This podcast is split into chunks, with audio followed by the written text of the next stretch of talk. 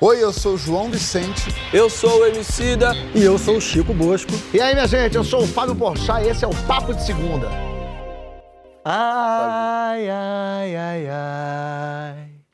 Tá chegando a hora, tá começando, minha gente, o último papo de segundo da história dos papos de segunda, com este elenquito aqui nesse estúdio, na nossa casinha. Mas calma, não se desespere, que ainda tem uma temporada de papo de verão. Uma temporada inteira vindo aí ano que vem. Um bem bolado do elenco do Papo com Saia no nosso spa de férias. Tá divertido demais. Se é pra chorar em despedida minha, despedida de Cidola, vamos chorar com paisagem bonita que é melhor, né não? E hoje a gente resolveu embalar para vocês as nossas boas memórias. Cada um de nós aqui escolheu momentos que consideram icônicos na história deste elenco. Momentos engraçados, emocionantes, até importantes que foi assim marcante pra gente. A gente abre com os momentos que mais nos surpreenderam do papo. As falas, os convidados que mudaram o nosso ponto de vista, causaram impacto. Né? Qual foi o momento ou a fala mais relevante, surpreendente para você aí na história do papo? Conta lá na hashtag Papo de Segunda no GNT. Chiquitito, Boa noite, Fabiola. Eu só não tô com raiva de você, Demicida, porque eu não tá? consigo, eu não consigo, cara. Se fosse você, eu estaria, que pra mim é um sentimento que eu já conheço. Mas deles eu não consigo. Só por isso, viu? Você é vendido. Então. Josito. Tudo bem? Não. Tudo bem. É idiota. Eu queria o cara saído de Brasil, Caralho, Camarões. Ele, ele o cara no estádio falou pra mim: E aí, Fábio, gostou do jogo? Eu falei: Não gostei. aí ele percebeu: Não, perdão, é tão automática a pergunta. Sidoro. Mandou o verdadeiro que é mira bobo. Que é mira bobo. Que mira bobo. Anda pra chá. Joãozito. No nosso primeiro ano juntos, ele pegou uma lembrança lá de 2018. Por que esse momento, hein, Joãozito? Cara, porque eu acho que boa parte da, da, do, disso que a gente celebra hoje e lamenta aqui, dessa formação que não vai mais existir, é, veio de uma. Não vai mais existir, não. Se der ruim, eu volto. veio de uma construção que, com perdão da obviedade, começa no primeiro dia e se desenvolve e coisas vão sendo construídas coisas na frente e, fo e fora da câmera, relações, amizades que vão continuar para sempre, com certeza. E, então eu acho que é interessante a gente ver de onde essa história, aonde essa história começou. Bonito. Então olha aí como a gente estava lá nos primórdios, quando o povo maia ainda governava essa terra.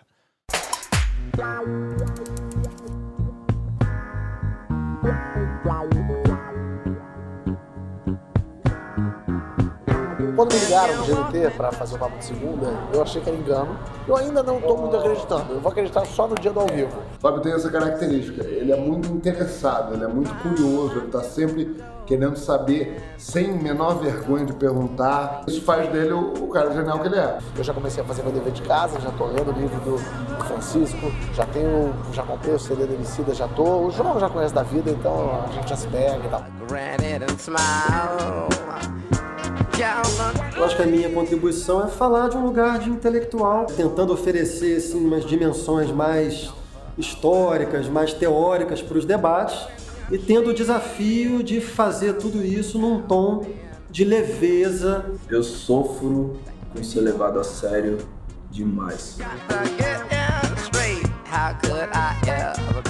Uma vez eu vi um humorista, um humorista falando que o o Nelson Mandela sofria por ser levado a sério demais, que ele queria fazer uma piada e ninguém ria.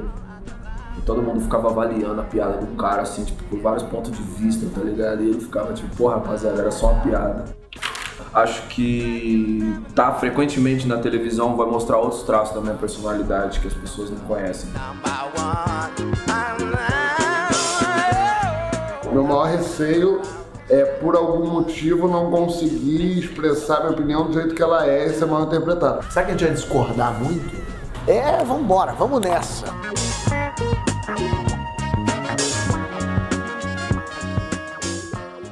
Boa noite! Sejam bem-vindos ao Papo de Segunda. Sim, eu não sou Marcelo Tais, o Emicida não é o Léo Jaime, o Francisco Bosco não é o Chico Sá e o João Vicente, por acaso, é o João Vicente. E o Papo de Segunda continua sendo o Papo de Segunda.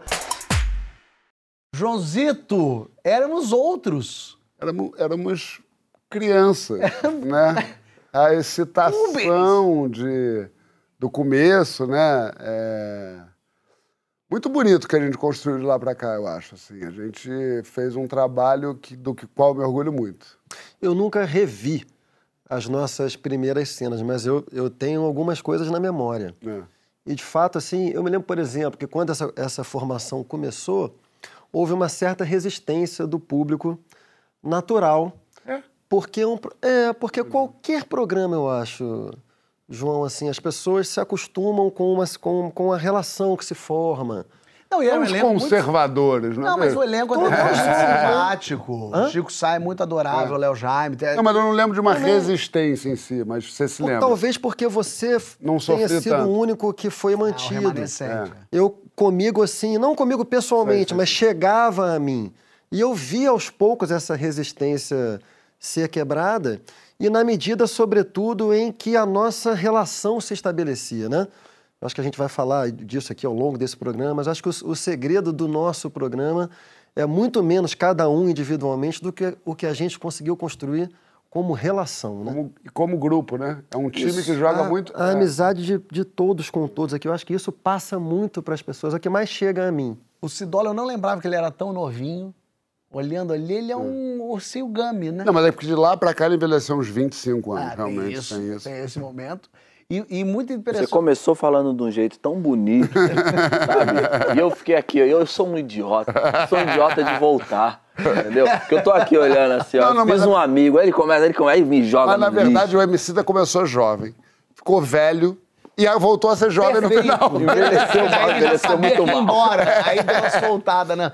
Mas sabe uma coisa que é interessante vendo assim a gente? É, porque talvez porque você, em frente às câmeras, fazendo os sketches, MC fazendo show, o Francisco é um que é, É, uma outra pessoa. outra pessoa. Uma, à vontade, tranquilo. Você tava bem lá, mas você tava ainda tentando entender tudo, assim. É, porque de fato é, é dificílimo de Lógico. entender tudo, né? Claro, claro. É, não, não, mas é isso. Trabalhoso. Eu lembro é, quando me chamaram pra fazer o papo, eu liguei pro Taz pra conversar com ele, pra saber, e pra, até pra falar, tá tudo certo, é isso mesmo e tal, e ouvindo. E eu fiquei pensando como é que seria. Ele o- ainda não tinha sido demitido, que foi chato. Foi chato. Chatão. Hashtag chatão. Mas, ué, Fábio, eu tô indo, eu tô Não aqui pra- entrando na Pera aí, reunião. é segunda noite, Fábio. Mas eu, eu lembro que eu fiquei pensando, será que isso ia dar certo? E eu lembro de pensar, é, eu tô mal escalado. Eu não quero elogios, não. É só porque eu senti que eu tava mal escalado. Eu falei, porque eu e o João, a gente cumpre a mesma função, na teoria. Né? Nós temos a mesma idade, viemos do Porta dos Fundos, quase que uma- da mesma classe social, do mesmo, brancos, homens, etc. outro. Eu falei, tem um erro aqui. Como o João já é o remanescente continental, eu falei, vocês erraram comigo. Porque eu cumpro a mesma função do João de alguma forma. E eu tenho, fiquei sambitolando um tempo para entender como eu conseguiria me encaixar de outro jeito e como eu e, e qual seria a minha função. Você pensa um programa de debate, de conversa, você tem que dar opinião e tal. E eu fui entendendo e me, e me colocando no lugar de, opa, eu não preciso ser o cara que fico dando a opinião. Eu posso deixar essa rabuda com eles. E eu fico aqui mais levantando e de vez em quando fazendo, eita, olha aqui a brincadeira louca. E aí eu fui me encontrando, assim, eu acho que eu levei... Esse primeiro ano foi, lógico, é natural também, mas eu fui tentando me aceitar nesse papel, porque eu achei que eu estava mal, mal escalado. Curioso. Mas eu também escolhi um momento. Qual foi esse bacana, momento? Sim. Escolhi um momento bacana de quando a Poca veio aqui no programa. A Poca veio aqui e, e deu um depoimento forte sobre, sobre as agressões que ela, que ela sofreu. Enfim, é, eu achei que foi um momento importante para o programa. Bota aí. A Poca também já revelou que foi agredida pelo ex-companheiro, inclusive quando estava grávida. Uma das principais questões da violência recorrente é dar a segunda chance para o agressor. A vontade de acreditar que ele mudou, que não vai acontecer mais. Quando é que é justo perdoar e quando é que coloca mais em risco ainda a mulher? Cola lá na hashtag Papo de Segundo GNT. Pouca, fala um pouquinho pra gente como é que era teu relacionamento e como é que você conseguiu sair dele, qual foi o ponto de virada. É, então, eu vivi muitos anos com essa pessoa e eu comecei a namorar muito nova, né, aos meus 16 anos. E esse relacionamento, ele, ele era completamente conturbado, completamente. Era, era infernal para mim e para quem estivesse ao meu redor. Para minha família, para os meus amigos. Era, um, era terrível. E eu via o quanto era tóxico. E as pessoas falavam o quanto era tóxico. E eu tentava, de todas as formas, me livrar daquilo. Porque as pessoas falam, mas por que, que você te tanto tempo? Porque quando você está num relacionamento tóxico, não é só você falar, ah, saí, hein, tchau, valeu, beijo. não é assim. Claro. Não é assim. É um, é um, era um relacionamento que havia agressões físicas, verbais, psicológicas, sabe? E, e manipulação. E aí envolvia uma coisa que é algo que eu tenho muito, que eu prezo demais, que é meu temor a Deus, sabe? Eu, eu sou uma pessoa que eu tenho uma, uma ligação com Deus muito grande, sabe? Deus é sagrado na minha vida e, e essa pessoa usava a minha fé. Mas como? como Isso assim? existe muito, muito, acontece muito. Eu converso com muitas mulheres na internet, ainda mais após expor isso na internet. É, eu recebi muitos relatos que elas se identificavam com o que eu vivi, que era assim: o meu agressor ele vinha, me traía, eu descobria, queria ir embora, arrumava minhas coisas, queria fugir, desligava o telefone, tentava de todas as formas fugir. Ele não aceitava a- a- a- o término, me agredia e eu, diz, e eu, e eu queria ir embora, pelo amor de Deus, o que, que você fez comigo? Eu quase fiquei cega de um, do olho esquerdo, sabe? É, não, era pesado. Em diversos momentos fui agredida e eu queria ir embora e ele dizia que estava sendo usado pelo diabo. E que ele não queria fazer Ah, que aquilo. não era ele Não, ele fazendo. dizia que não era ele, dizia que estava sendo usado pelo diabo e que aquilo era o testemunho da nossa vida. E que a gente iria contar isso futuramente como uma vitória, que, eu, que, eu, que nós superamos juntos, eu vou mudar. Só que não muda. Eu, eu perdoei uma vez, eu perdoei duas vezes, eu perdoei três vezes e muito mais vezes. Sabe por que eu perdoei? Porque eu tinha medo das ameaças que eu recebia. Eu tinha medo de morrer em diversos momentos da minha vida, em meio a essas, essa- a essas brigas. Eu achei que eu fosse morrer, agora hoje eu morro. Não, hoje ele vai me matar, porque a sensação que eu tinha é que eu tava já morrendo mesmo. você sempre viu isso como problema, mas era difícil essa situação. Em que momento que você conseguiu criar essa força imensa? Só complementando e como? Do momento em que a minha filha nasceu. Ah, É, quando, até minha filha nascer, era terrível, era briga, chute, na, eu fui chutada na escada, é, fui parar no hospital é, diversas vezes. E aí, quando minha filha nasceu, eu falei, eu tenho que mudar isso. De alguma forma, eu não admito mais manter isso aqui. Não tem como. Ou eu vou morrer e a minha filha depende de mim. Eu não posso deixar minha filha na mão desse cara. É uma pessoa completamente tóxica, não só comigo, mas com, com as pessoas ao redor também. Tem que observar isso, que a pessoa pode não ser má pra você, mas ela pode estar sendo é, é, ruim com outras pessoas. Isso é um sinal também. E aí, eu, determinada, após descobrir uma traição recente, eu fui pra casa da minha mãe, é, falei pra ela dizer que eu não estava, se ele fosse atrás de mim, e ele foi. E simplesmente desaparecia, assim, ele ficava indo atrás, ele ficava ameaçando. E aí teve uma outra, uma outra questão, que é contratual, que a gente já era sócio também na época. E eu tinha provas do- de roubos, de traições, de tudo, tudo aquilo.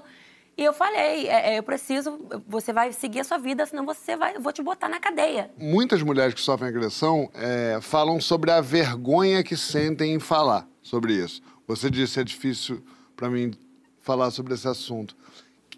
Por que, que você acha que você sentiu confortável o suficiente ou necessidade de se expressar? no- foi no Big Brother a primeira vez que você falou sobre isso, né? É, já falei algumas vezes sobre. mas o Big Mas Brother primeira tomou vez- a proporção. Lá, isso. É. Lá foi onde tomou uma proporção maior. Por que, que você decidiu falar sobre um assunto tão delicado, doloroso, íntimo, assim, da sua vida? Porque quando eu me libertei disso, foi com relatos também. Eu lia muitos relatos de mulheres que sofreram e, e deram a volta por cima. E a primeira vez que eu falei disso, eu senti que muitas dessas mulheres que sofrem, elas veem uma oportunidade de mudar de vida quando alguém diz que conseguiu.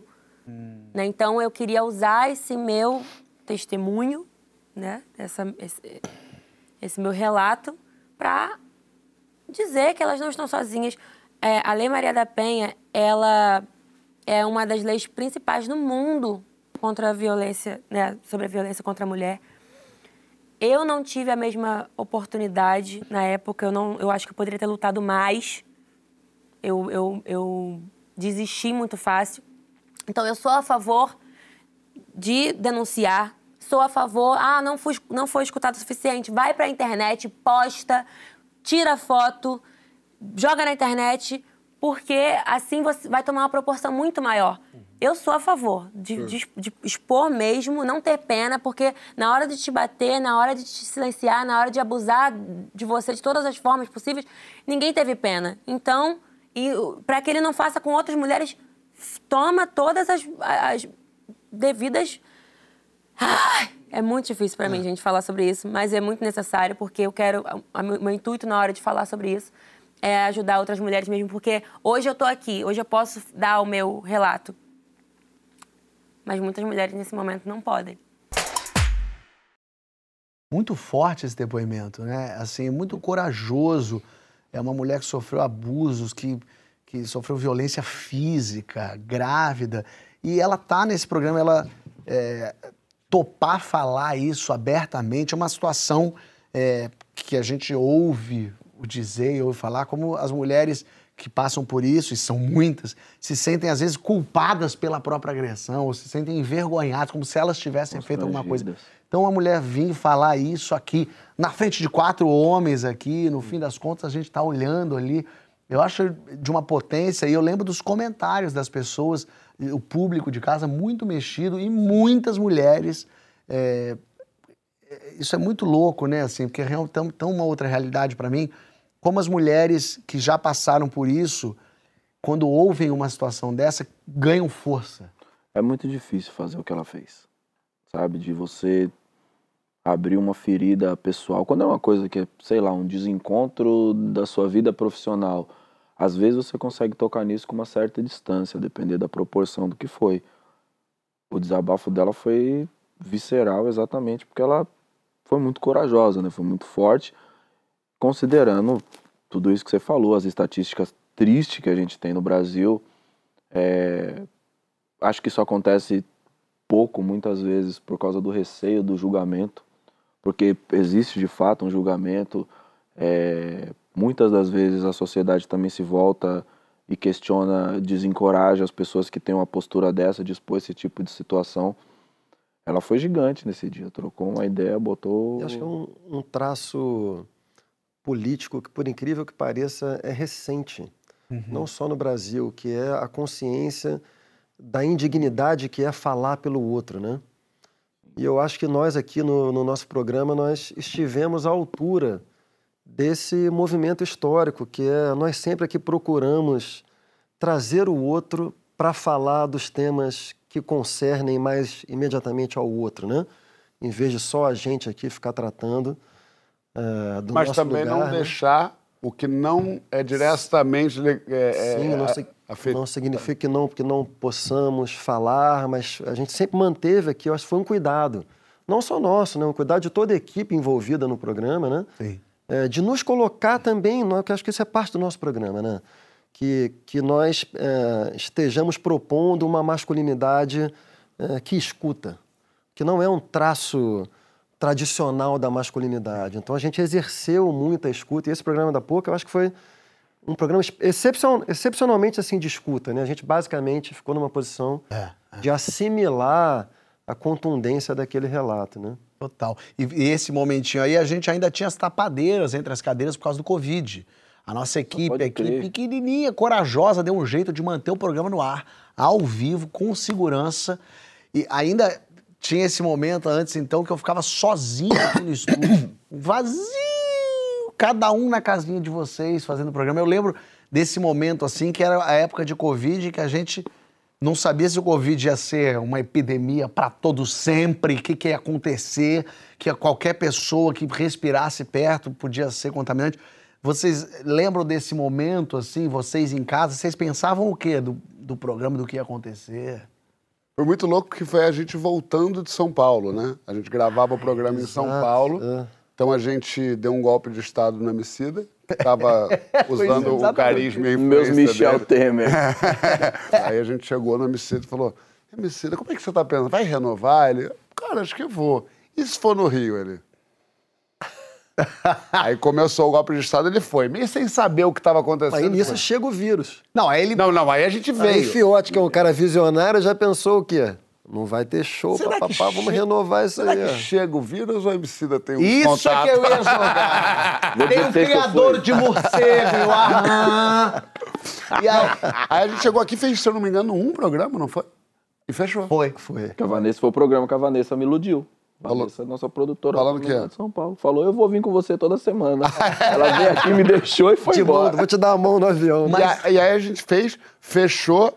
E, só que eu acho que, só desculpa me alongar um pouco, só que eu acho que foi a pior coisa que poderia ter acontecido co- no Brasil e humanidade, catastrófico. Mas pra narrativa, pro jeito que a gente fez esse programa, melhorou muito. a gente curioso. aprendeu a fazer umas coisas, por exemplo, porque a gente cortava muito os meninos, os meninos que têm falas mais longas e, e- mais cha- é, mais, tô brincando, e mais, e, não, e, e mais aprofundadas em alguns aspectos e tal, a gente deixava eles falarem. Porque não podia por causa do Porque não delay. podia Porque cortar. não podia cortar que um não ouviu o outro. Então eu acho que os dois ficaram muito mais à vontade. Quando voltou no estúdio, eu senti que teve uma mudança muito grande. Assim. boa- E a gente também, porque a gente preparava coisas mais longas pra falar, entender o que eu vou dizer. O Emicida passou a falar mais. É. Você percebeu isso, não? Tava em casa, né? Fiquei bonitinho. muito à vontade em casa. E bonitinho também que o Fábio saiu do estúdio, que eu morava aqui, a gente ia se ver pela, Ah, é, de pelo longinho, pelo Pelado, vidro. pelado, a gente ia se ver pelado. E o programa fez muito sucesso nessa época. Eu sempre atribuí o, o sucesso a uma boa performance nossa. Depois eu, eu me dei conta que, na verdade, a Globo não estava produzindo mais nenhum programa, só tava a gente no ar. Essa era a razão A de gente e o Saia Justa Não tinha fizeram mais nada ao vivo. acontecendo. E eu lembro disso. Era a é uma- gente live do Fábio. Que Sabe um negócio que aconteceu no meio, que eu comecei fazendo de casa e depois eu fui fazer lá do escritório, porque a internet do escritório era melhor.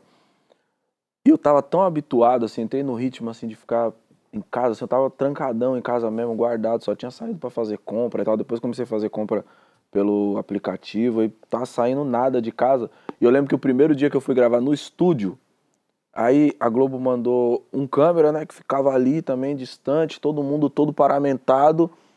E eu tava tão habituado a fazer o barato de casa que eu cheguei, tirei a roupa, fiquei peladão colocando figurino ali. Aí eu olhei assim pra rapaziada, e rapaziada, desculpa, tô desacostumado a ter uma vida social. Mas eu, é, talvez eu perceba isso, dê mais ainda valor a isso daqui a um tempo, assim, mas a gente fez história. No fim das contas, a gente estava fazendo, um pro- no meio da pandemia, um programa ao vivo, e eu vim aqui e era muito triste, não havia ninguém na rua. Nada. Eu vinha de carro, parava aqui no estúdio, todo mundo. Tinha pouca gente. Quantas pessoas tinham aqui? Tinha uma pessoa aqui no- no- aqui na coisa, porque eram câmeras robô. E aí eu era sozinho aqui, assim, falando com vocês virtualmente, tentando entender. É um negócio muito poderoso, assim. é um E numa situação super angustiante, né? Porque até então não tinha vacina, Não, não tinha é, nenhuma não tinha muita previsão. informação, né? Todo mundo super bombardeado por uma pá de teoria, não, isso aí matar matando não sei quem, a faixa etária é essa aqui, o grupo de risco é esse, aí muda, aumenta, né? Foi uma experiência Nossa muito equipe é valentíssima. Nossa Sim. equipe valentíssima. E um privilégio nosso poder falar publicamente num momento terrível, o auge do bolsonarismo, na minha Também, opinião, ali. também. E a gente podendo falar para as pessoas o que pensávamos ali. né? É um privilégio. Mas Fran Fran também escolheu um momento pesado desse ano ainda, quando comentou o caso do médico anestesista acusado de estuprar mulheres na hora do parto. Isso realmente é um- Você escolheu essa Acho especialmente. que pela mesma razão que você escolheu o- a vinda da Poca, né? Porque o, não, o nosso programa é um programa eh, de homens inseridos num momento histórico de crítica e reconstrução das masculinidades, né? E eu acho que está né, junto, junto à questão racial, à questão LGBTQ, e evidentemente a todos os aspectos da questão social, mas, mas nós sendo quatro homens fazendo esse programa, eu acho que o núcleo da nossa, da nossa fala, do nosso problema, são as masculinidades, né? E, e eu tenho para mim que está existindo um movimento simultâneo e, e simetricamente divergente, que é ao mesmo tempo em que a causa da reconstrução das masculinidades avança, isso incomoda muito os grupos sociais ultraconservadores, que não querem nenhum tipo de mudança no mundo, né? Então, se por um lado a gente a está vendo muitas, muitos avanços, né, João?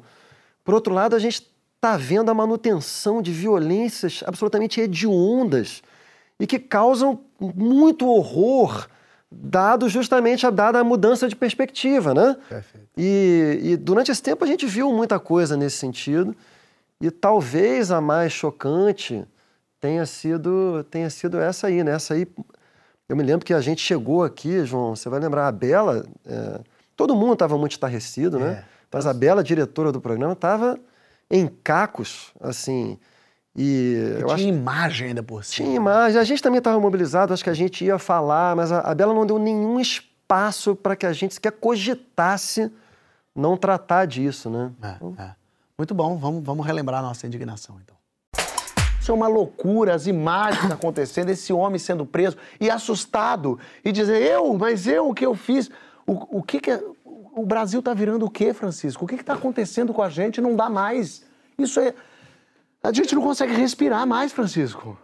Queria começar repetindo as suas palavras, Fábio, e pedindo licença para falar não só em meu nome, mas também no seu, no seu Emicida e no seu João, para declarar a nossa solidariedade radical às mulheres que foram vítimas desse criminoso e a todas as mulheres que se sentiram hoje brutalmente violentadas ao verem uma mulher ser estuprada no momento de sua maior vulnerabilidade, né? Assim, anestesiadas e, e, e prestes a dar à luz num hospital, ou seja, o lugar onde supostamente elas estariam não só protegidas, como sendo cuidadas e por um médico que teria também a função de cuidar delas. Então, é uma situação absolutamente aterradora. A gente está todo mundo aqui muito abalado, né? Então, nossa solidariedade radical a todas as mulheres. Em segundo lugar, Fábio, todos nós homens devemos fazer uma pausa de mil compassos e sentir profundamente esse acontecimento também, porque ele nos envergonha.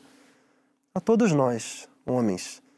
E aí eu acho que cada um de nós tem que redobrar a sua responsabilidade, a sua atenção, no sentido de não permitir que se forme em torno de nós, em qualquer ambiente de que a gente participe, algo remotamente próximo a uma cultura em que possa germinar alguma coisa tão atroz como esse comportamento. Finalmente, o país está acabando, Fábio. Assim, é, é todo dia tem uma situação aterradora. O Brasil sempre foi um país violento, o Brasil foi um país fundado na violência, mas a gente está vivendo um momento muito dramático. É preciso que todos nós tenhamos consciência da gravidade do momento que estamos vivendo. É, as lideranças que deveriam limitar a violência e mediar os conflitos não o estão fazendo. O país está se deteriorando. Então, todos nós temos que pensar por que está acontecendo isso com o país e o que, que a gente pode fazer para transformar o país. Realmente, até ver isso, até ver a sua fala da, da raiva, né, da ódio. Eu lembrei da sensação que eu tive quando eu vi isso a primeira vez, eu fiquei trêmulo, cara. Cidoleta, nosso menino, escolheu o quê? Falar de Glória Maria, né, Cido? Ah, sim. Esse dia foi muito especial para mim. Por quê? Porque eu, eu tinha uma admiração pela Glória Maria já, mas eu nunca tinha racionalizado muito aquilo. E tem essa coisa da televisão, né? Eu vou dar uma entrevista às vezes na TV e tal, mas aqui estando frequentemente na televisão toda semana, eu começo a esbarrar umas pessoas que eu só conheço pela TV, né? Então, no momento que eu, que eu encontrei com a, com a Glória Maria aqui naquele programa, me veio uma vontade muito grande de dizer um obrigado para ela sabe? De, de, de, de inspiração. Assim, eu pensei todas as vezes, porque tem uma coisa do domingo, de assistir o Fantástico. e de quantas vezes a Glória Maria estava presente fazendo uma matéria sobre N temas ou viajando Uhum. pelo Brasil, pelo mundo. E, enfim, a, a televisão ela se transforma numa janela, né? Que transfere a gente para qualquer outra realidade que não seja a nossa. E a Glória Maria foi muito especial. Foi, eu, eu nem esperava, assim, nem era um negócio para para gerar uma emoção, uma comoção ou nada. Era, eu só queria aproveitar aquela ocasião para dizer um simples obrigado. Olha aí. É especial realmente. Presta atenção que logo no início os olhinhos da Glória vão começando a marejar. Coisa linda, bota aí. E aí eu tenho uma coisa importante pra dizer que eu queria dizer. Desde o comecinho eu fiquei feliz que você me chamou. Eu tô feliz demais da Glória Maria estar aqui, porque a Glória Maria, na minha vida, ela é uma das maiores referências de possibilidade que esse país já viu, sabe? É interessante que ela começou falando de uma forma engraçada que o avô viu, que o pai viu, que a gente vê na televisão, que nossos filhos veem e que continuem a ver por muito mais tempo para bater todas essas avós aí que foram com cento e poucos, ela tem que ir com duzentos e poucos para todo mundo continuar vendo. Mas eu queria dizer que a Glória Maria, quando eu assisti ela na televisão, naquelas matérias do Fantástico, nas viagens, entrevista com os artistas internacionais, sempre foi uma coisa muito forte para mim, porque eu não tinha o que a gente pode chamar hoje de um letramento racial a respeito da realidade do Brasil. Isso foi se construindo ao longo do tempo e ainda está se construindo em mim. Mas de alguma forma, a minha pele já sabia que a experiência não seria fácil. E quando eu via a Glória Maria todo domingo na televisão, eu tinha nela uma espécie de referência de possibilidade, que eu não podia desistir, porque a Glória Maria era a pessoa que me dizia todo domingo que era possível vencer nesse lugar. Então, antes da gente continuar, eu queria dizer aqui, obrigado por você existir, Glória Maria. E se hoje tem um Emicida, é porque existiu uma Glória Maria. Uau, olha. Essa talvez tenha sido uma das coisas mais bonitas que eu já ouvi em toda a minha vida. Para quem não sabe, a minha família nunca me incentivou a ter cultura, a estudar, porque eu não tinha estudado. Mas a minha avó, essa que, que era a mãe do meu pai, ela me ensinou uma coisa que ficou para minha vida inteira, que é o que eu levo até hoje. Ela dizia: Olha, Glorinha, a, a nossa história é uma história de falta de liberdade, é uma história de escravidão. Todos os nossos antepassados foram acorrentados. Então, a única coisa que você não pode permitir nunca na sua vida é que te coloque em qualquer tipo de corrente. E a minha avó era uma mulher que não estudou, não sabia nada. E ela tinha essa preocupação, ela me repetia isso todo dia, em qualquer circunstância. E até hoje eu sou assim, eu sou uma rebelde mesmo, eu não me enquadro é, em nada que as pessoas acham que eu devo me enquadrar a qualquer preço. Porque nada foi simples para mim. Então, hoje, não tem nada que possa ser mais difícil do que tudo que eu já experimentei. Então, hoje, que vier, eu traço, sem medo de peito aberto, desde que não tire a minha liberdade. É realmente muito bonito mesmo. Glória Maria, um beijo, um beijo gigante aqui dos seus fãs todos aqui. A gente adora você e tá torcendo por mais essa recuperação, mais essa luta, porque ela é uma pessoa muito legal. Depois virou minha amiga de WhatsApp, hein? É mesmo, é? Ô, morre de medo de nadar que nem eu, não sabe? A gente vive trocando vídeo de gente que não sabe nadar igual Ai, nós. coisa mais curiosa. o vídeo, a curadoria. Agora, é engraçado isso a gente falando, já que a gente tá fazendo essa retrospectiva de como era o programa e tal. É, uma outra coisa que o programa virou, porque assim, é um programa de debate, mas a gente não. Mas, não, mas virou um programa de conversa. Talvez seja das coisas mais importantes que a gente pode ensinar para alguém, se a gente pode ter essa pretensão, é que um debate pode ser conversa e uma conversa pode ser debate, né? Pode se respeitar, pode se somar em vez de discordar. Essa métrica do debate de eu ter que discordar do Eu Francisco... ter que ter razão, né? É. Não, eu quero que o Francisco fale, eu vou falar, o MC vai falar, e as nossas opiniões podem se sobrepor ou podem ser diferentes. Mas Entre nós, nós temos poucas diferenças Isso, exatamente. ideológicas. né? Acho que no fim das contas a gente se encontrou muito com. Fale por você. A gente É muito muito, né? Mas o que poderia cair num programa chatíssimo.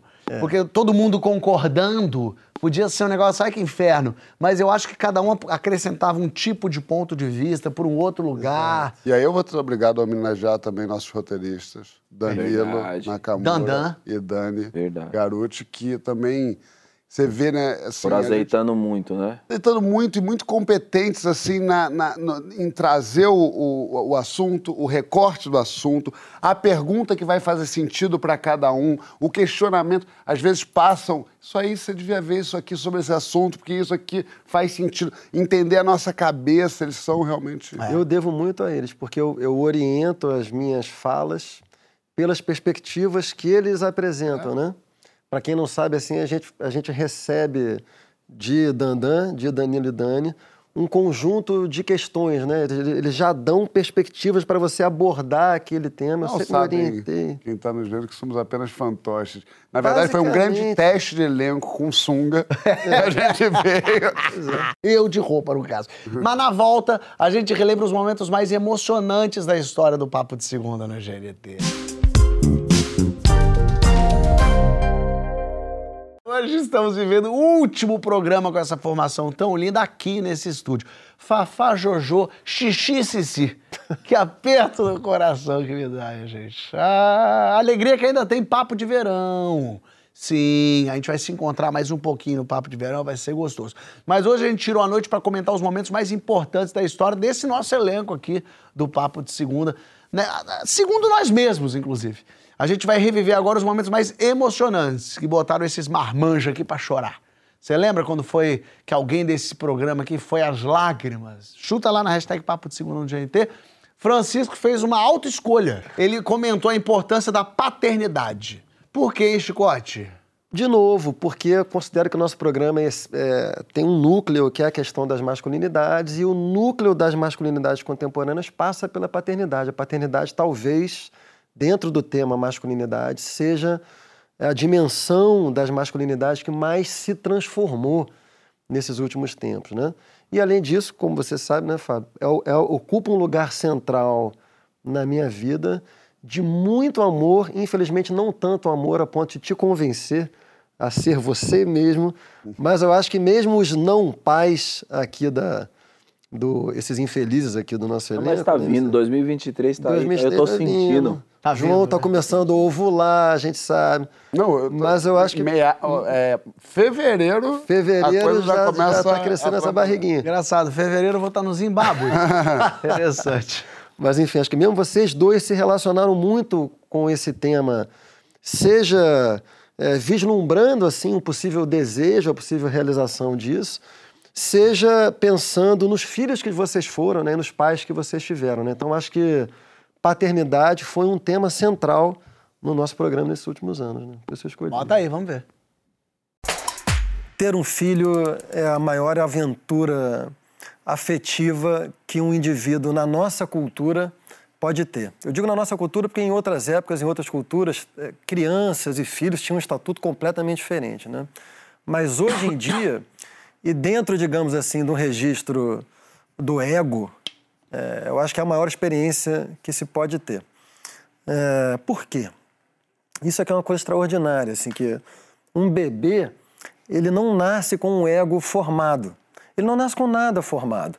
Assim como os bracinhos, as mãozinhas, os pezinhos estão se desenvolvendo, também o ego está se desenvolvendo. E o ego de um bebê, ele, ele é o ego dos cuidadores, da mãe, do pai, das principais referências que estão dando a ele cuidado ali, que ele está ali vendo o tempo todo. O ego vai se formando assim. E o que, que isso significa, cara? Significa que você vai ter a experiência de alguém que te ama com a força avassaladora do seu desamparo. Não tem nada remotamente comparável na experiência adulta. Quando você tem uma, uma relação amorosa entre duas pessoas adultas, você tem uma relação amorosa muito mediada por um ego já pronto, com todo o seu sistema de defesas, as suas artimanhas, as suas resistências, aquele jogo todo é, que às vezes é meio chato, assim, e que sem dúvida alguma limita o alcance do que é uma experiência de amar sem ego. Um bebê ama você tão assim Incondicionalmente. incondicionalmente e ele, ele, Mas e ele, ele não... precisa amar, senão ele morre. Exatamente, senão ele morre. E imagina o que que é ser amado por alguém que, se não te amar, morre. É isso que acontece. E isso, e isso tem muitos efeitos, porque isso dá aos pais, às mães, aos cuidadores, assim, um sentimento de ter a sua existência justificada.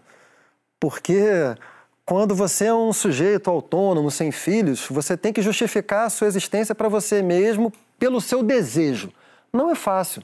Por exemplo, o que é a depressão? A depressão é quando o seu desejo não é capaz mais de sustentar a sua existência. A sua existência ela, ela não tem o, desejo para apoiar, ela cai, sabe?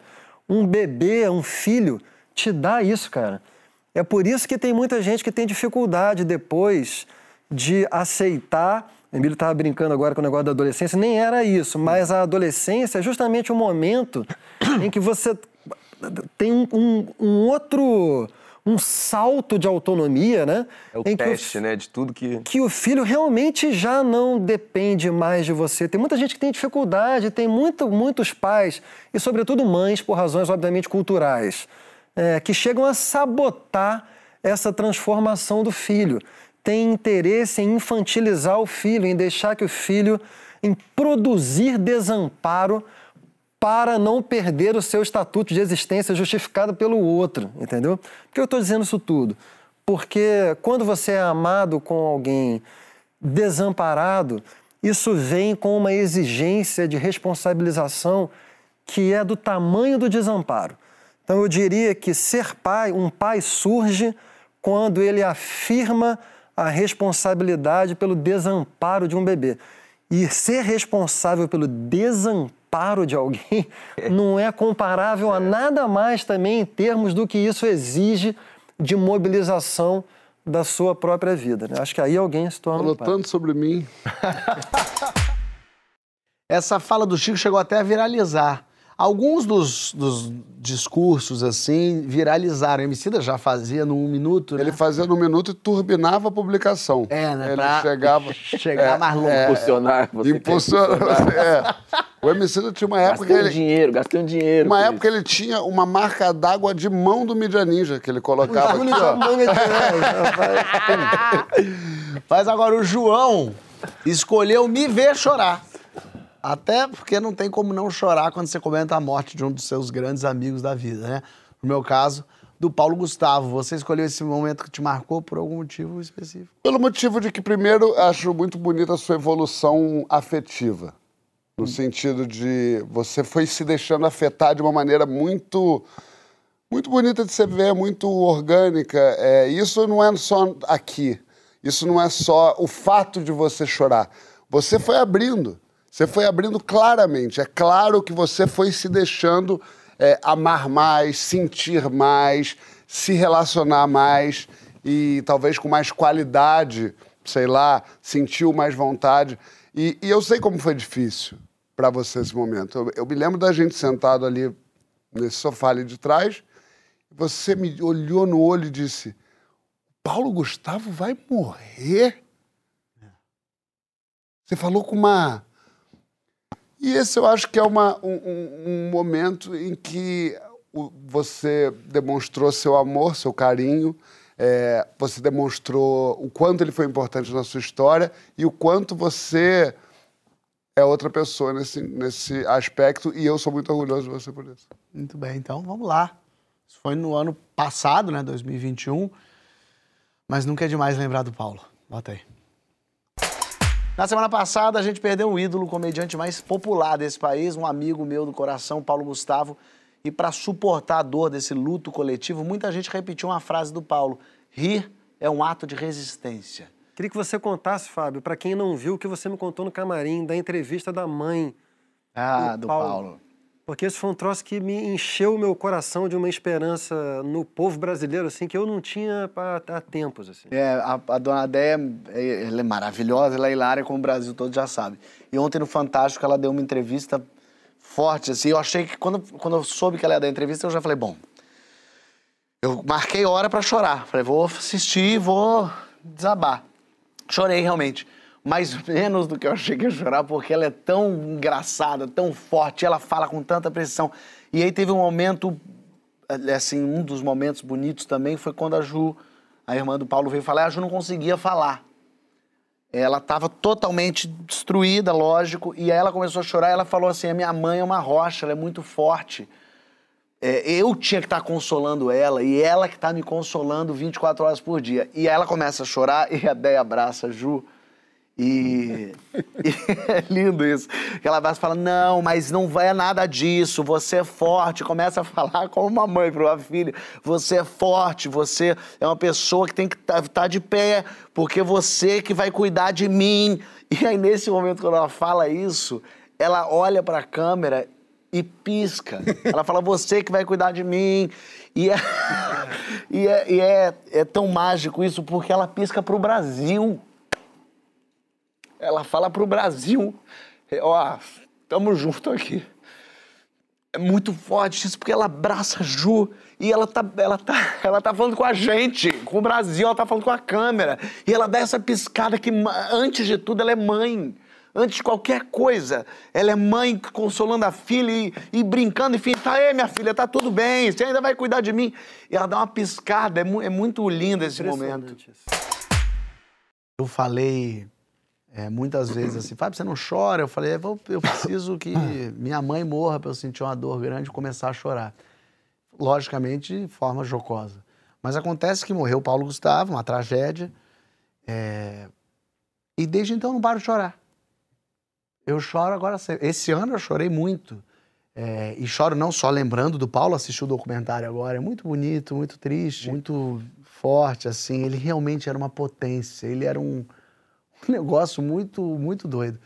E, mas eu comecei a mas abrir uma porteira dentro ah, de mim. Ah. Abrir um negócio dentro de mim para momentos é, íntimos e pessoais e com pessoas. E até desde momentos bobinhos, assim, até momentos mais, mais duros. E esse ano foi um ano duro para mim. Momentos em que eu. Tanto que esse ano eu chorei, acho que esse ano que eu não choro desde os 18. E esse VT em particular, a gente precisa falar que, assim, é trágico, é óbvio mas, mas é de uma beleza o que a gente, o que você comenta ali, que era uma coisa que a gente estava comentando antes, que era a Dona Dé piscando para o Brasil. É, aquilo é. Que é um negócio de uma. É cênico, é, é bonito, é, é, é, é, um, é um momento que a gente gargalhava e chorava ao mesmo tempo. Então é, é um, é. um bom momento. Eu escolhi outro momento que a lágrima bateu na portinha da retina aqui quando em 2020 o padre Júlio Lancelotti participou do programa, remoto por conta da pandemia, e falou das pessoas em situação de rua. Vamos ver, bota aí. Padre, muita gente fica na dúvida de quando está andando na rua e alguém pede, um morador de rua pede uma esmola, pede um dinheiro, ou pede uma comida, ou sei lá, compra uma, alguma coisa. No, é, e aí bate um pouco de frente com que eu já ouvi muita gente falar assim: não, eu não dou dinheiro para as pessoas de rua, porque eles vão comprar droga, porque eles vão comprar outras coisas. Não tem que dar. O que você recomenda, é, assim, é, é, é que tipo de atitude tá certa ou tá errada quando você ocasionalmente tenta ajudar alguém em situação de rua? Primeiro eu queria dizer para vocês, não desanimem, não fiquem para baixo. É para a gente ter compromisso, alegria de viver e de lutar e de defender os mais pobres, os mais fracos, os que mais sofrem. Amem os pobres, defendam os pobres, tenham amor a esses irmãos. Eu queria dizer para você, quando você estiver na frente de um irmão, não precisa dar nada, dê você mesmo. Fale, pergunte o nome dele, fale, ô irmão, valeu, você está aí na luta, irmão, como é que você está? Está firme? É, dê uma palavra de ânimo. Eu acredito, Fábio, que ninguém tem que tutelar a tua consciência o que você tem é que dar a você mesmo no relacionamento. Muitas vezes eu encontro com os irmãos, eu não dirijo, não tenho carro, mas alguém está me levando. A gente encontra, você dá um olhar, dá um sorriso, fale com a pessoa, não mostre medo, não mostre angústia. Agora, é importante nem demonizar, nem idealizar. Eles são seres humanos. Tem mais perigo no Congresso Nacional do que numa esquina, viu? Ah, eu não dou porque ele vai usar droga. E só eles que compram droga? São só eles os usuários de droga? Isso já, já, já é um preconceito, uma distorção. Então, eu queria dizer, não idealizem, eles não são anjos, eles são seres humanos. Se eles fossem anjos, eles não teriam fome. Se eles fossem anjos, eles não estariam na rua, estariam em alguma é, corte celestial, não sei qual, mas não na rua. Eles estão na rua porque eles são seres humanos, porque eles também erram como nós erramos, eles também falham como nós falhamos. Como eles gostariam de estar nessa biblioteca bonita aí? Eu também gostaria de estar nessa biblioteca porque eu gosto muito dos livros. Tem muitos moradores de rua que me pedem livros, que querem ler, que gostam de discutir coisas, que cantam rock, que tocam violão, que tocam flauta, que dançam, que choram, que conhecem, que desconhecem, que têm amor, que têm afeto, que têm filhos, que têm mulheres, mulheres que têm homens, casais é, homoafetivos. Tem de tudo na rua tem pessoas que falam eh, outros idiomas, tem pessoas que é, têm conhecimento, outros tem aqueles que estão com sofrimento mental. Tem um que eu tenho olhado muito para ele, tem hora que ele olha a comida e não come. Foi fazendo muita atenção, dando muito carinho para ele, que ele começou a comer, que ele mudou, que ele sorriu. Outro dia ele me pediu uma roupa, eu fui buscar a roupa para ele e ele falou porque estava perto. Viu como ele gosta de mim? É isso que eles precisam descobrir. Que alguém gosta deles. A população de rua também ama. Também tem sonhos, tem medos, tem angústias, tem dores, tem revoltas, tem fome, tem sede, tem afeto. Eles também querem fazer amor e não tem onde, nem às vezes não tem nem com quem. Então, eles são humanos como todos somos humanos eles também rezam. Todo dia pela manhã eu rezo com eles e eu vejo que eles têm muito mais vontade de rezar do que eu. Às vezes eles falam para mim, viu, Emicida, paga um Pai Nosso aí. paga um Pai Nosso aí para nós. Faz uma oração aí para nós, padre. Paga um Pai Nosso aí. Então, é, é, vai, vai dar uma reza aí, padre? Então, é, a gente tem que entender o mundo deles e caminhar junto com eles e descobrir com eles a alegria de viver. Não fiquem angustiados, não. É, a gente não deve sentir culpa. A gente tem que ter força, coragem, força, vontade, amá-los e cobrar dos políticos que tenham vergonha na cara e deem respostas verdadeiras para esses nossos irmãos. Então, que nós é, aprendamos a nos humanizar com esses nossos irmãos. É impressionante mesmo. O Francisco disse que foi uma edição histórica do programa. É, qual que foi a importância da fala do padre aqui no programa, Francisco? Ah, eu tenho claramente isso para mim, Fábio, porque foi, de novo, né? Foi no, no auge ali da, da pandemia e no auge de um momento em que estava no poder, até outro dia, né? No Brasil, um grupo autoritário, negacionista, obscurantista, e, e todos esses valores terríveis defendidos em nome do cristianismo. E, e, de repente vem a nós uma grande liderança cristã mostrando que existe um outro cristianismo, que é um cristianismo que eu diria que é o cristianismo original, que é feito de amor, de uma ética da solidariedade, de uma ética de, de esvaziamento radical do egoísmo em prol de uma identificação com a totalidade dos seres humanos e dentro da totalidade dos seres humanos, especialmente as pessoas que mais sofrem. Então a, a presença daquele homem quase santo, né? Quase um santo, se não um santo, assim, no melhor sentido da palavra, né? É, nesse momento em que a gente estava vivendo tudo aquilo, o contraste entre uma coisa e outra, assim, acho que tocou nós todos profundamente. Acho que foi foi, Foi para mim o dia mais forte da história desse programa, mais emocionante, assim. Eu conhecia vagamente o Padre Júlio, e aquele dia eu fui apresentado a, a contundência da sua presença no mundo, né? Mas não fui só eu que chorei aqui, não. Saibam que temos o provável primeiro registro de MC Doleta indo aos prantos aqui no Papo. Foi a homenagem que a gente fez para ele no aniversário dele em 2020. Foi, lembra disso, Sidó? Lógico que eu lembro. Claro que eu lembro. Isso foi lindo demais. Muito obrigado. Eu que organizei tudo Eu sozinho. também. Ah, Não, foi? sozinho Eu e não. o João, é. Eu liguei para todo mundo. Ah, muito obrigado, amigo. E eu fiz a edição sozinho. Varei madrugadas. A direção foi contra. É. Eu falei, Isabela. Então por eu vou favor. colocar o Não, meu a cargo à produção- disposição da Globo. Não, não e Mari, Mari Ramos e, e- e Gabi cagando, Não, falando, ah, a gente fazer de não qualquer vai. jeito. Não, nem ligavam pra É, ninguém, não, não virava a noite, não fazia Não, e nada. começou, o meu negócio assim, ele foi. Essa edição foi maravilhosa, porque começou de- do jeito muito. Já bateu em mim assim, né? Que apareceram minhas filhas. E aí eu fiquei, putz, já tocou logo aqui, já, já comecei a desabar ali. Aí teve um, um crescendo assim que escalou rápido, né? Aí foi pra tipo Caetano Gil de Javan, eu tipo.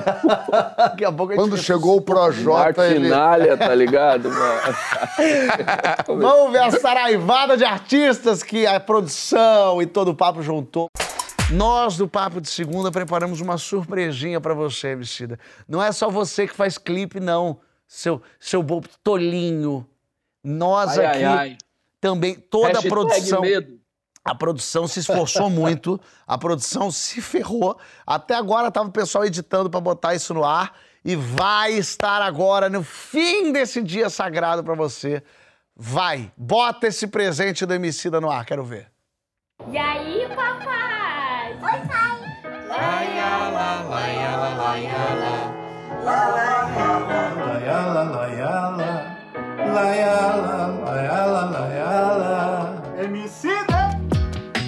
Quem tem um amigo tem tudo. Se o poço devorar, ele busca no fundo. É tão leve que juro, todo estresse seguindo. É um ombro pra chorar quando for absurdo. Quem tem um amigo tem tudo. Se a bala come, manda, ele se põe de escudo. Pronto pro que vier mesmo a qualquer segundo. É um ombro pra chorar depois do fim do mundo. Ser mano igual a Gilo e Caetano nesse mundo louco é pra poucos. Sufoco insano encontrei. Voltar pra esse plano, vamos estar voltando. É tipo Rococó barroco em que aleijadinho era rei. Presente dos deuses. Vimos quantas vezes, como em catequeses, logo perguntei pra Oxalá e pra Nossa Senhora. Em que altura você mora agora? Um dia lhe visitarei. Ser mano igual Gil e Caetano Nesse mundo louco é pra poucos Tanto sufoco insano encontrei Voltar pra esse plano e vamos estar voltando É tipo um rococó em que aleijadinha era rei tantas vezes Como em catequese logo perguntei Pra Oxalá e pra Nossa Senhora Em que Que altura você mora agora? Um dia lhe visitarei. Tantas vidas e vindas, cantamos histórias lindas. Samba que toca ainda, canta desde cabinha, classe Aruanda brinda, plantas, água e moringa, sabe um bamba no fim da campa, no colo da De volta como o sol, cheio de luz, inspiração, rompendo a escuridão.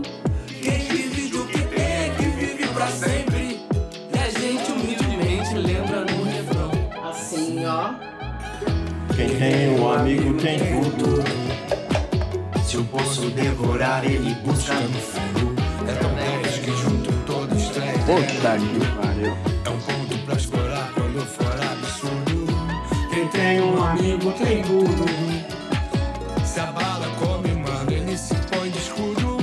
Pronto pro que vier, mesmo em qualquer segundo. É um ombro pra chorar depois do fim do mundo. Emicida, feliz aniversário, meu parceiro. Você que hoje é um dos grandes pensadores do nosso país, certo? Um dos grandes artistas do Brasil, um dos maiores compositores do Brasil e, posso até dizer, um dos maiores do mundo. Parabéns, meu parceiro Emicida. Parabéns, Emicida. Obrigado. Viver no mesmo tempo que a gente, por ser quem você é, por nos inspirar tanto, certo? Parabéns pela tua caminhada, pela tua saúde aí. Valeu. Parabéns, Emicida.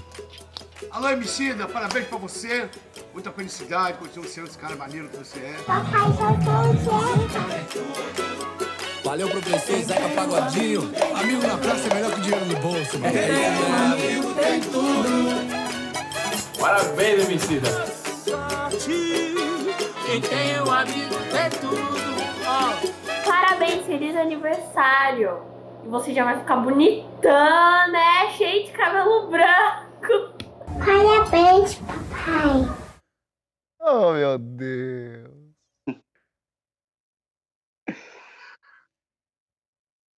Vocês me fudeu agora, É, realmente foi covardia, essa Foi verdade. covardia demais, cara. Nossa senhora, bateu demais pesado. Você, vocês se sentiram realizados, homenageados quando aqui? Eu, particularmente, me sinto toda segunda-feira, quando a gente faz o programa, pelo público, cara. Vocês já eram pessoas, antes de, de vir para o programa, pessoas da televisão Uhum. ou da internet, mas pessoas que lidam com a imagem, né? Eu sempre fui uma pessoa de texto. Mesmo quando tinha uma relação mais forte com a cultura, como colunista de jornal, eu não tinha uma relação com a minha imagem, né? E, e a partir desse programa passei a ter. Então é um troço. Pra quem não tem uma relação com a imagem, você tá até bem cuidado, Chico. Não é? Maravilhoso. Olha aí, eu tô passando creminho. Não, e não que seja vaidoso, mas depois que mostrou essa carinha bonita na TV, começou a ouvir: ah, esse homem é tudo, eu largo tudo por esse eu homem. Sou um homem de família. Que é um camp... É de família, é de família. Agora, que gosta de um. É, meu parceiro. Os, os boatos correm aí, o pessoal gosta muito dessa imagem aí, mano. Ele tá postando. É que o diabo só atenta quem tá perto de Deus, né, mano? Não, ele tá postando uns troncos nu de vez em quando, que ele só. Não tem isso, pode ir lá, não tem. Eu tenho tudo printadinho, tudo ali, catálogo de cada um. Eu gosto da dancinha. A dancinha me pega legal. Assim, Com a dancinha eu jogo, vejo a 15 dancinha vezes eu jogo. seguida. Já que a gente tá rindo na volta, a gente vai rir mais ainda. Porque, né, pelo amor! E se tem uma coisa que a gente fez aqui foi dar risada, foi se divertir. E quando que foi que o papo te arrancou um sorriso, uma gota de felicidade, que uma gargalhada? Agora é chegada a hora do último bloco, do último programa com essa formação aqui nessa nossa casinha. Ai, ai, ai. Eu que comecei essa trajetória aqui no papo falando que tinha dificuldade de chorar, já tô chorando igual a criança, em eliminação de Copa do Mundo, tudo assim, desesperado. Mas vamos chorar agora de rir, tá? Vai. A gente sabe se divertir aqui, a gente se orgulha muito. Quando é que o papo te fez rir? Aí comenta aí na hashtag Papo do Segundo no GT. Começando por mim, porque faz umas duas ou três semanas que a gente descobriu por que, que o Emicida tá saindo do papo, tá? Porque ele simplesmente não sabe se portar na televisão. A situação é a seguinte, só pra explicar um pouquinho. O João tava sem o ponto. O ponto é esse aqui, essa bolotinha aqui, ó, que eu tenho na orelha, que às vezes a diretora fala, Fábio, tem que terminar o programa, começa, pô, o Emicida tá falando pouco e tal.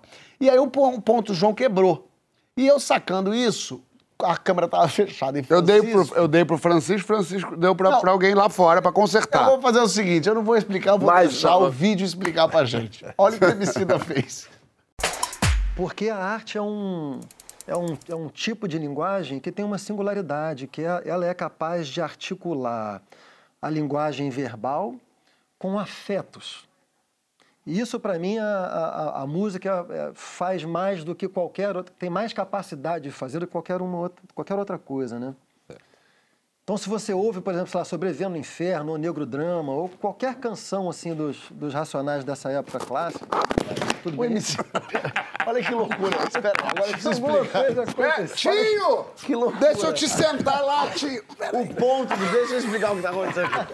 O ponto do João quebrou. Isso foi a melhor cena do, do, do papo de Calma, Aí, calma, vamos explicar. explicar. O ponto do João quebrou. Aí, deu pra produção resolver, enquanto vocês estão, a câmera fecha em mim aqui, o João deu passo pra produção pra lá. Francisco tá falando... a pro- Tentando falar. A produção não tinha como passar por trás dele. Se passasse por trás, vocês iam ver. Eu aqui, habilmente, falei pra produção, me dá na mão que eu dou pro João. Peguei aqui, enquanto a câmera tava fechada, o Francisco, dei pro Emicida. Pra quê? Pro Emicida passar pro Rachid, pro Rachid passar pro João. Aí ele pegou e Entreguei pro, Francisco, pro Emicida e falei, dá pro João. O que que faz o Emicida? Levanta, no meio do programa, cai o microfone e entrega pro João. Se é pra fazer essa bagunça, eu faço. Eu baixo a calça e faço, danço o mambo. Mas o que eu mais gostei foi que ele fez assim, ó. Aí ele pegou e fez dá pro João, ele fez. Levantou. Missão dada é missão e cumprida. E aí caiu tudo e fudeu toda a descrição. Agora eu vou contar da minha perspectiva. Eu comecei tentando falar olhando pra você. Sei. Aí vi que tinha um problema técnico. Aí veio pra mim. Passei pro Emicida. Vi que o problema técnico incluía o Emicida. O João tá, tem que virar muito o pescoço. Fui pro Rashid, que tentou me, suportar, tentou me sustentar. Tentei, tentei ajudar. mas também atingiu esse. Me fuderam completamente. De forma que eu vou resumir a porra. Destruíram Isso é esquisito pra caramba. Ô, Emicida, O que que foi? o que que te passou na cabeça? Você tava dormindo quase, né? Não, eu não tava dormindo, mano. Eu já falei. eu vou falar de novo. Primeira coisa. Se o ponto saiu por lá, ele tinha que ter voltado por lá, porque eu ia entender que teve essa jogada que eu não entendi. Eu não vi o ponto dele saindo lá. E eu não vi o ponto dele voltando aqui. Na Leandro, hora. Leandro, pra quem viu daqui, foi uma das melhores cenas. é, foi- foi Chaplin. Porque ele, o, o Fábio fez assim, ó. Ponto. Aí ele fez. Aí ele fez assim. Isso eu falando. É, o ponto do João, ele. E o Francisco sabendo. Eu, mas eu não entendendo nada. Se, o João falou, Fábio, passa pra Emicida, passa pra mim, passa pra você. Se chegasse em mim, eu teria feito exatamente o que o Emicida fez. Não, aí eu gostei que o Emicida fez assim. Ah, pegou assim e fez. Aí caiu. Caiu o som, microfone. a cara todo. Acabei e o Fábio tava aqui. O Fábio tava achando que a, a fazendo da sobrancelha dele uma bússola, ele tava aqui, ó. Mas eu não entendi. O Emicida lembrou de um momento de perucagem aqui no programa. Com a queridona Maria Beltrão, que nos visitou esse ano. Gostou desse momento? Esse dia foi o dia que eu pensei, agora meu respeito foi pra casa do chapéu mesmo. E você tinha razão. É, ele Foi esse dia mesmo. Não, Mano, o tanto de figurinha que eu recebo desse dia. Você ficou com a As peruca. pessoas salvou figurinha de nós todos de peruca, Eu não assim. lembro mano, da sua momento. peruca. Não lembro. Era de Kurt Cobain. Meio- Não, eu achei Era meio Hanson. Chanel. Era Hanson. Achei Hanson. Hanson, Hanson. Vamba, vamba. Vamos ver a transformação. Vai, Maria Beltrão, bota aí. Voltamos um papo de segunda, com essa convidada, com esse elenco renovado, graças à coleção de perucas da Maria Beltrão. o Francisco tá maravilhoso. Maria ficou ótima também com essa. Eu me achei mais intelectual, sabia? Assim, de peruca. É, eu te É, achei eu assim. acho uma- que vocês tiveram uma up. bióloga. É, parece. bióloga. O mundo, o planeta tá acabando. Agora, pra mim, eu só penso no pessoal da USP, que não respeita mais o Francisco, João. e o pessoal do rap, que não respeita mais o que é, Emicida. o que é um peido pra quem tá tudo cagado? Essa frase me... Acho... Mas eu, Eu acho que lembro- vocês ficaram mais interessantes. Eu gostei repente. também. É, é o Kurt Cobain tá ótimo. Nós três aqui, ó, tá o Hanson. Tá o... É o Hanson! Ba- ba- bum, ba- ba- da- da- ba- zum, ba- da- ba- zum. Yeah, yeah. Ai, que maravilha. Emicida, tu caiu hoje em Grumaria ou na prainha? Grumaria eu vou mais em dezembro. Meu, meu cabelo para ficar grisalho, coisa de oito. Gente, vamos falar sobre isso, tô brincando. Coisa de oito dias. Então eu falei, gente, eu tá com uma peruca, não fiz escova. Né, que pro cabelo às vezes fica. Ponta dupla, né? Hã? Ponta dupla? Frisado. Frisado. Ele tá muito. Ele tá com uma intimidade pro cabelo ali, adornou muito bem. Eu tô- Essas mechas. Eu não tô feliz com o que a gente tá fazendo com o Francisco. Eu tô chateado com o João, porque o João tá me olhando como, como assim, quando Como passou a onda do cogumelo. Passou a onda. O João tá parecendo uma Desperate Housewife mesmo, assim. Tá mesmo. Não tá? Porque essa, é- é- essa roupa é meio, eu acho que é meio unissex. Então eu acho que se eu botar aqui e eu botar um bolsão e entrar no hortifruti, falando alto, falando, cadê essa pera? E essa pera tá pela hora da morte, não sei o que é isso, Zé. Eu, eu acho que eu vendo. O celular de alguém também tá apitando muito no bolso? O tá seu tá apitando Nossa, loucamente. Tá sendo muito zoado. Isso no grupo tá- do tá futebol, perdido. já, tá- já tem figurinha. Mas é aquele negócio, eu falei de não se levar a sério. Você vai sobreviver a isso. Eu gosto disso. O Emicida vai sobreviver a isso. Olha ele. Eu posso só pedir uma coisa? sobreviveu a muita coisa, não vai ser Exato. isso. não. Posso só pedir uma coisa pra Isabela, nossa diretora querida? Só dá uma imagem aqui de Francisco, só pro pessoal poder dar um print.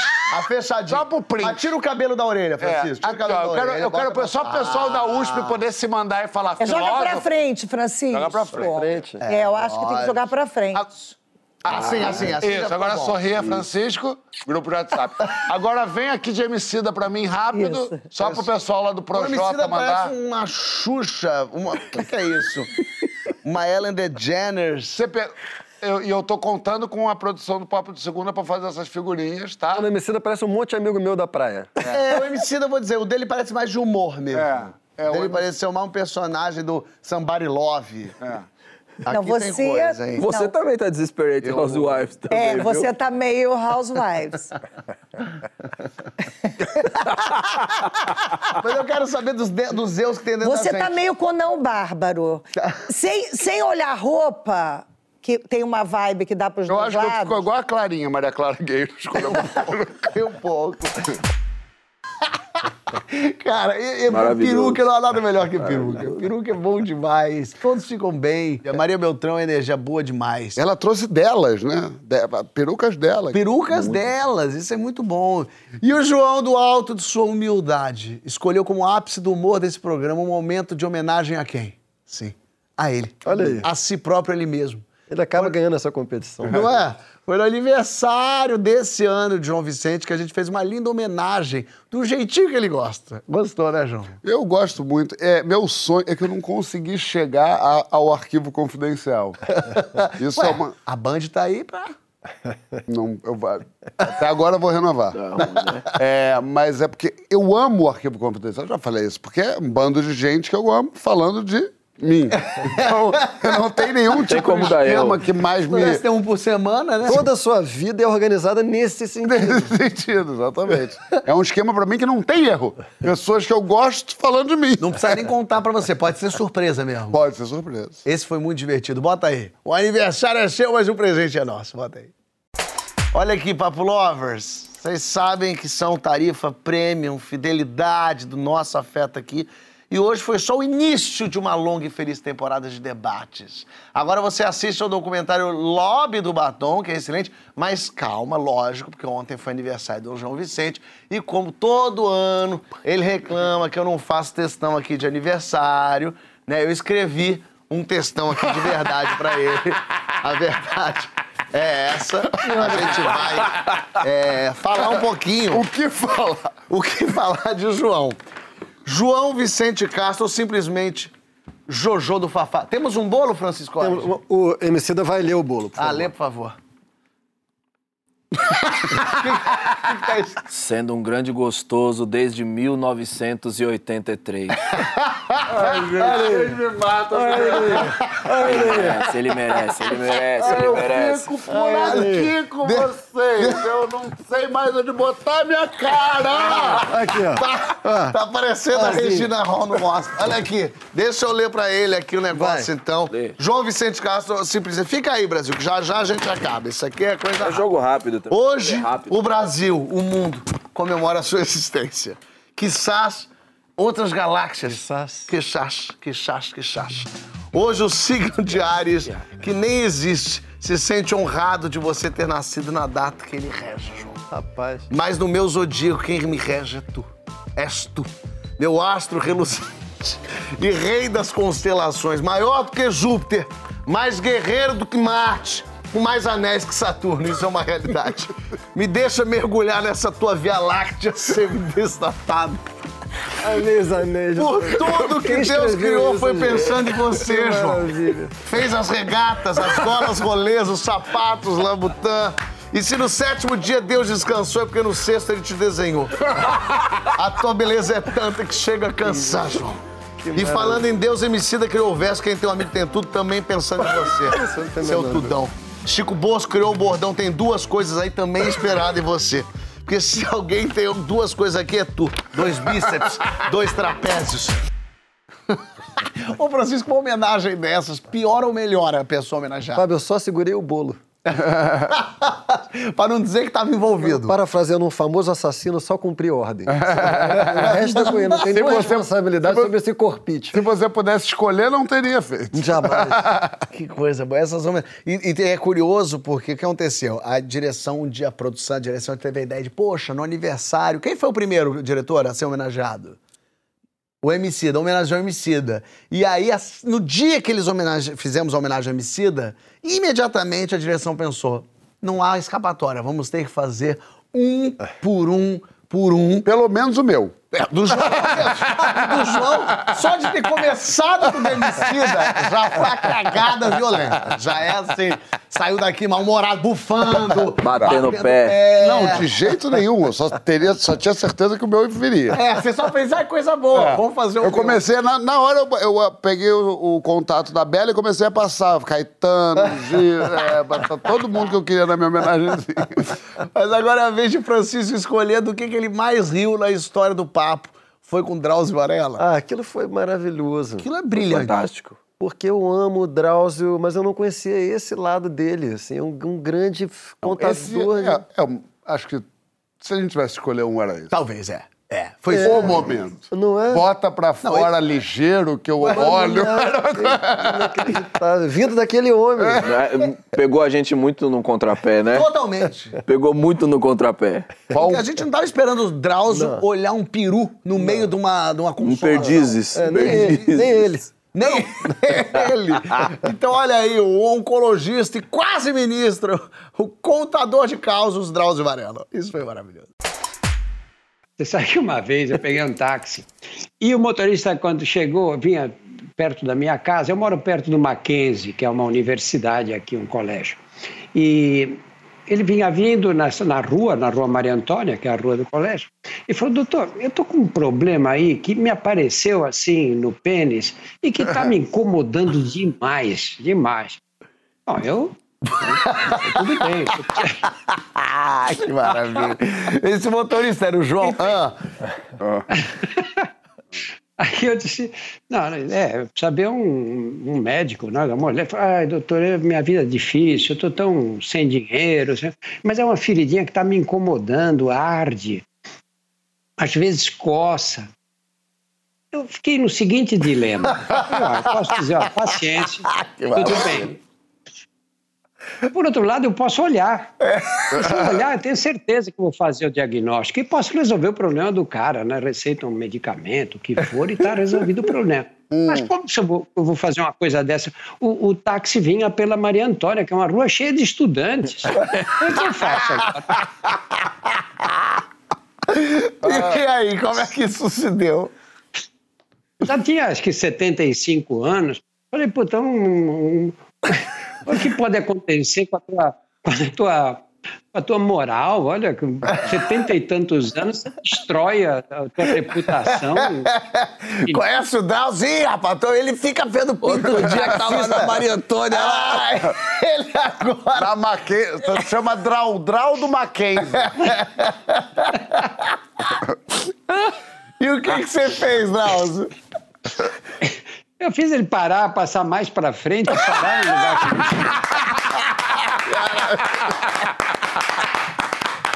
Isso é uma maravilha. E era o que o diagnóstico? Eu tô curioso. Falei para ele, tira rápido que eu olho.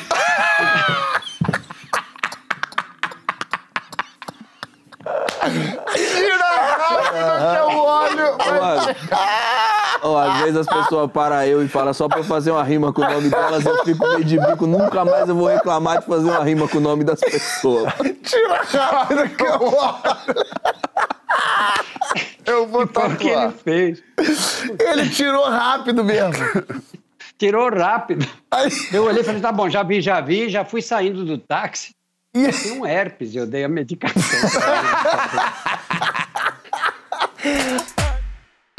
Mas agora, se você é médico, tu olha um peru, João, na rua? O João olha por muito deles. Vai ao banheiro, meu João. Eu, às vezes, às vezes, por curiosidade, eu falo, bota pra fora que eu analiso. Quando eu vai eu- tá pesando. Quando vai eu e Emicida, ele filma, inclusive. Não contente em Não, esse, olhar. esse dia foi o dia que eu vi que passou legal, assim, do limite. O dia eu entrei ali no banheiro ali, ele tava mijando, mano. Aí eu fui. Respeitei, né, a área de respingo, pulei um do. do, do A área de do- respingo. Do, do, do bidê ali, fui pro outro lado. Mano, ele meteu essa aqui, ó. Olha quem tá comigo aqui, ó. Não, eu gostei que o eu fiz o primeiro com o MC, depois fiz o com, com os dois. E aí eu fiz, aí eu só vi o, o, o Francisco derrotado, fazendo assim. Faz isso não. Faz isso Ai, a, a gente se divertiu, a gente Divertiu riu. demais. Ah, minha gente. Isso, eu Isso vou que é programa. Pela última vez aqui nesse estúdio, acabou, vocês acreditam? Acabou. Só que agora acabou mesmo. Papo lindos, papo lovers. É o fim. Pra mim e pro Emicida. mas o fim mesmo aqui dos encontros nesse estúdio que nos abrigou esse tempo todo. O papo continua com uma nova formação no ano que vem. Vai ter uma temporada de verão inteira, inédita. A gente recebendo as meninas do Saia. No último episódio do Papo de Verão, tem nós quatro juntos. Aí sim. Aí também tem choradeira. Porque a gente aqui não tá chorando, debulhando de lágrimas, porque o ao vivo da semana passada foi barra pesada. Mas tá bom demais o programa. Eu quero aqui dizer que foi bom demais. Obrigado. Eu quero dizer um verso do Caetano que foi tão citado ao longo dessa nossa história aqui, que é, é o fim. Era o fim, é o fim, mas o fim também é demais. A gente foi muito bonito o que a gente fez assim, e acaba o programa, de alguma maneira eu tenho certeza que vai ficar uma amizade nossa assim, e, e vai ficar na nossa memória, né? Então é lindo que a gente construiu essa história e todo fim de ciclo é uma reabertura, né? Para nós que ficamos, para vocês que vão. O João não concorda, tá puto de eu estar feliz com tudo isso, tal, não sei o quê, mas é isso aí. Obrigado, Fábio. Obrigado, MC. Obrigado, mano. Eu só tô grato, mano. Eu não, não tenho esse bagulho de fim, não, mano. Tô feliz demais porque isso aqui começou e é tão gostoso que não acaba nunca. Entendeu? Pra mim, eu ganhei três amigos aqui na frente das câmeras e mais uma equipe maravilhosa que acompanhou aí, cuidou de nós e facilitou nossa vida de um milhão de formas sabe? A gente sabe que várias vezes no nosso trabalho a gente não tem a sorte de trabalhar com alguém que o santo bate tanto. É, acho que a gente foi muito sortudo, muito abençoado aqui. Eu não quero nem ficar esticando muito crédito, que meu olho já começa a encher de água aqui também. Mas se eu te pudesse, né, fosse resumir em uma só palavra aqui, é a gratidão que eu tenho de estar tá vivo aqui e poder ter vivido isso aqui com vocês nos últimos cinco anos, meus amigos. Joãozinho quer falar alguma coisa? É, não, é, é, é, eu fico, eu sou mais idiota dos, dos quatro, mais emotivo, então para mim é mais difícil falar.